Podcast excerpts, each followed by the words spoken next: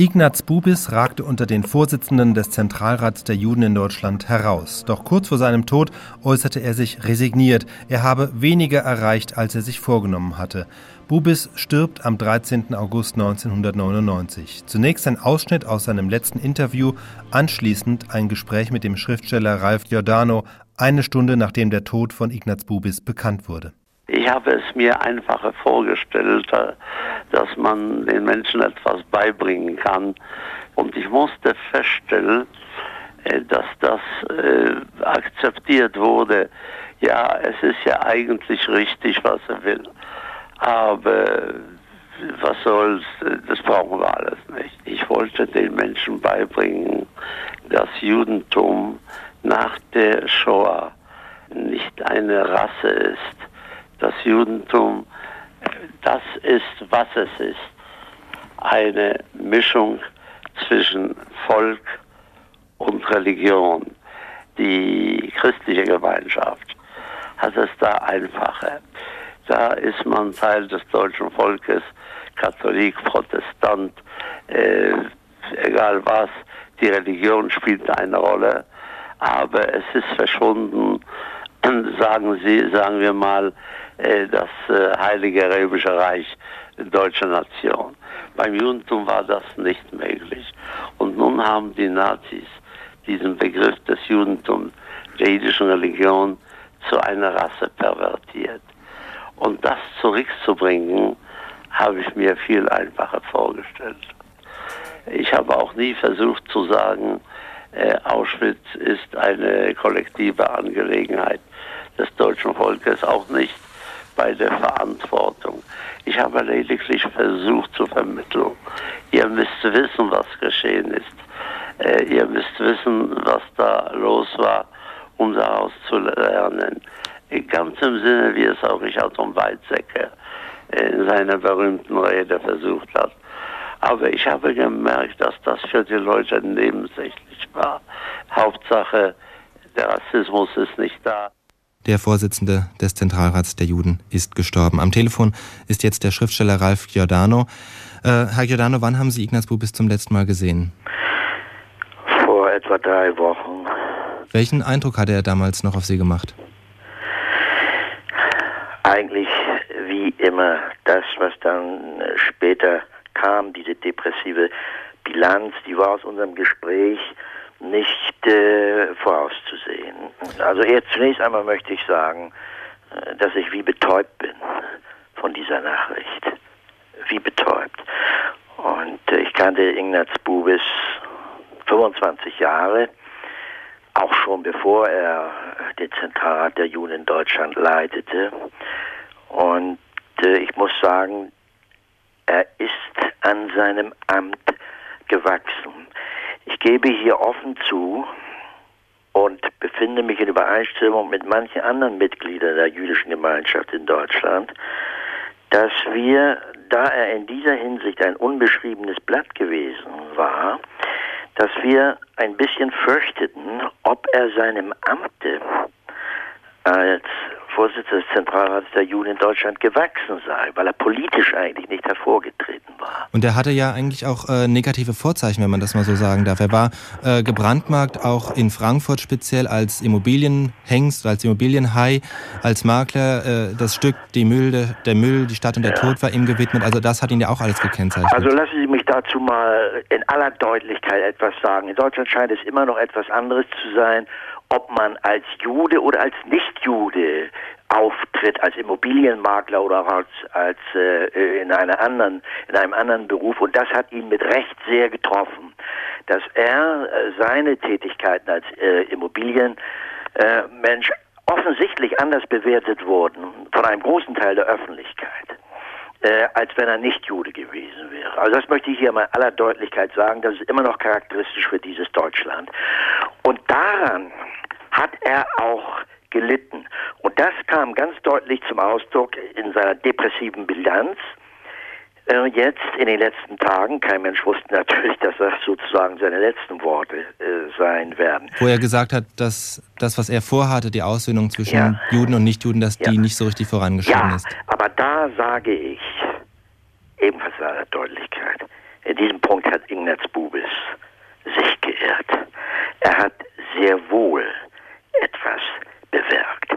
Er war ein Glücksfall für die jüdische Gemeinschaft in Deutschland. Ich wiederhole, dass dieser Mann gewachsen ist in seinem Amt und dass wir, die ihm nahestanden, das, und nicht nur wir, dass alle gespürt haben, er war ehrlich, er war glaubwürdig, er hat keine rhetorischen Schnörkel von sich gegeben, sondern ein wachsender Teil der Öffentlichkeit hat gespürt, dass dieser Mann eines wollte, Versöhnung, aber mit den Voraussetzungen Ehrlichkeit, Wahrhaftigkeit und Aufrichtigkeit. Und das ist ihm gelungen. Er ist ein glaubwürdiger Zeitgenosse geworden, ein Mann, der vorher so gut wie unbekannt war, hat eine große Leistung äh, vollbracht.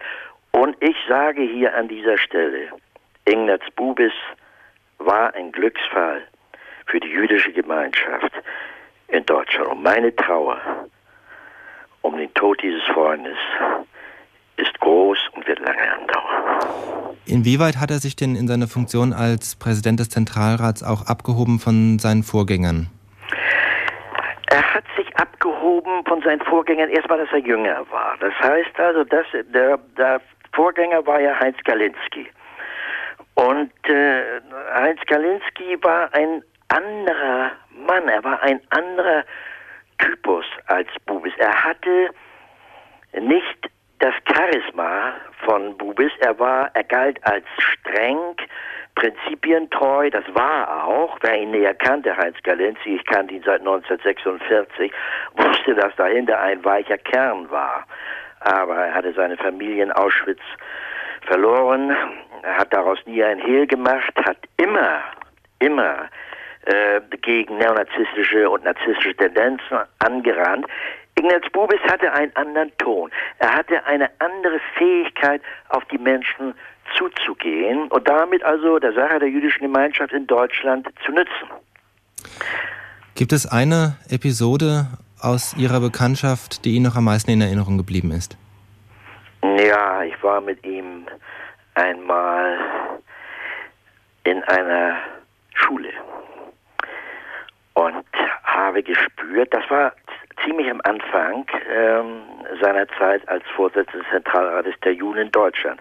Und da war es eben so, wie Sie gesagt haben, dass ihn ein negatives Image anhaftete, eben äh, aus der Zeit davor. Und ich habe ganz deutlich gespürt, es war ein Oberschüler, ich habe deutlich gespürt, dass Image auch für die Schülerinnen und Schüler dieser Schule, ich weiß jetzt nicht mehr ganz genau, wo es war, es muss in der Nähe von Frankfurt gewesen sein, galt. Und es war unglaublich. Mhm. Es war wirklich unglaublich, wie es Ignaz Bubis gelungen ist. Innerhalb von zehn Minuten war nichts mehr davon da. Dieser Mann hat durch seine Ehrlichkeit, seine Aufrichtigkeit, hat er die Wirkung gehabt, die Ehrlichkeit und Aufrichtigkeit ihm haben sollten. Und das sollte bei diesen jungen Menschen, die sicherlich mit Vorurteilen gespickt waren, das soll viel heißen. Es wurde ein herzlicher Abschied. Es war ein großes Ereignis auch für mich, muss ich sagen, weil ich damals Ignaz, Bu Ignaz Bubis in dieser neuen Funktion zum ersten Mal so erlebt hatte. Es war ein großer Tag, ich glaube auch für ihn. Mhm. Das war jetzt seine Rolle in Bezug auf die Aussöhnung zwischen Juden und Nichtjuden. Welche Rolle hatte er denn eigentlich innerhalb der äh, jüdischen Gemeinden in Deutschland? Da bekommt man ja außerhalb relativ wenig mit. Ich denke, es ist ganz schnell klar geworden, dass die Skepsis, die ganz gewiss, und ich gebe zu, ich selber auch, aus den Gründen, die ich genannt habe, innerhalb der jüdischen Gemeinschaft ihm gegenüber da waren, dass es ihm gelungen ist, durch sein Auftreten, durch die Art und Weise, wie er sprach und was er sprach, dass es der jüdischen Gemeinschaft in Deutschland, ich würde sagen der Mehrheit, äh, ganz schnell klar geworden ist, dass da oben an der Spitze ein Repräsentant sitzt, der, dem es äh, mehr als Heinz Kalinski gelang, eine Atmosphäre herzustellen, die geeignet war, hier etwas zu lösen, was sich lange, lange gestaut und verhakt hatte. Das konnte Ignaz Bubis besser als Heinz Galenski. Ich denke, das ist der jüdischen Gemeinschaft in Deutschland innerhalb kurzer Zeit klar geworden. Und entsprechend war nach meinen Kenntnissen auch die Akzeptanz, die er innerhalb der jüdischen Gemeinschaft in Deutschland hatte, in seiner Eigenschaft da ganz oben. Also natürlich gab es Differenzen und äh, es gab auch Streitigkeiten. Ich denke, das ist menschlich normal und nichts Besonderes.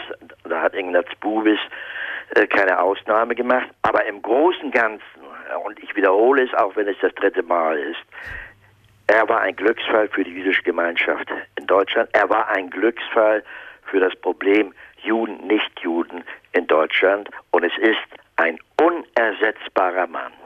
Sie waren ja davon gegangen. Sie sind ja, wie er es gewesen ist, ein Jude, der sich entschieden hat, in Deutschland zu leben und ja. was ja bei vielen äh, Menschen, die in Israel leben, oft auf Unverständnis gestoßen ist. Äh, wie ist er mit diesen Anfeindungen auch umgegangen? Hat ihn getroffen, genauso wie es äh, mich auch zunächst einmal getroffen hat. Aber äh, ich äh, kann die Gründe, die, die mich hier gehalten haben, die kann ich jedem offenbaren und sind stichhaltige Gründe. Und genauso ging es Ignaz Bubis. Der Unterschied äh, in der inneren Haltung äh, war der, dass er spät angefangen hat, seine eigene Vergangenheit, sich seiner eigenen Vergangenheit zu stellen. Er hat ja zugegeben, dass er das verdrängt hat. Das habe ich nie äh, getan. Und infolgedessen hat es ihn dann auch verletzt, wenn er von jüdischer Seite angegriffen worden ist, aus Israel oder auch innerhalb Deutschland, dass er von Leuten sozusagen von Durchreisenden, ähm, dass er hier äh, geblieben ist.